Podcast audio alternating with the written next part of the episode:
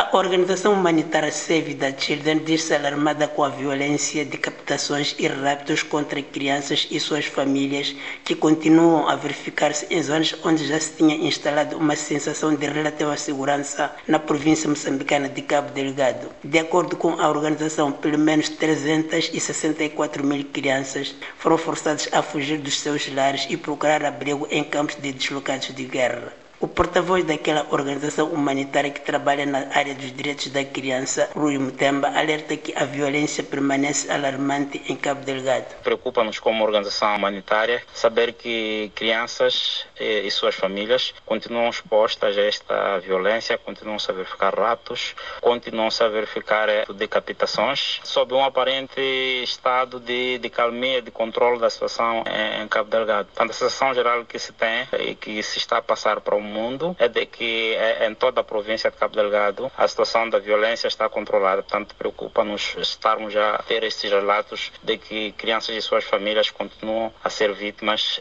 destes atos macabros que tanto atentam contra os direitos das crianças. Várias outras organizações humanitárias referem-se também a um novo pico de violência em alguns distritos de Cabo Delgado e Rui Mutemba afirma que as crianças estão no centro desta violência. Isso justifica, por exemplo, o fato de de Save Children ter expandido as suas ações para distritos como Anquabe e Moeda, onde até há bem pouco tempo nós não operávamos, mas as necessidades humanitárias não cessam, apesar desta aparente imagem de calmia que se está a projetar sobre a situação do Cabo Delgado. A verdade é que há muita gente que continua a chegar aos locais considerados seguros, tanto esses distritos Manja Sul e também ao distrito que se encontra mais a noroeste oeste da província de Cabo Delgado, que é o distrito de Moeda. O porta-voz da Save the Children referiu que isso obrigou a que a organização abrisse duas novas frentes humanitárias. Há muita, muita necessidade, muita gente que está nestes distritos e que está a precisar de assistência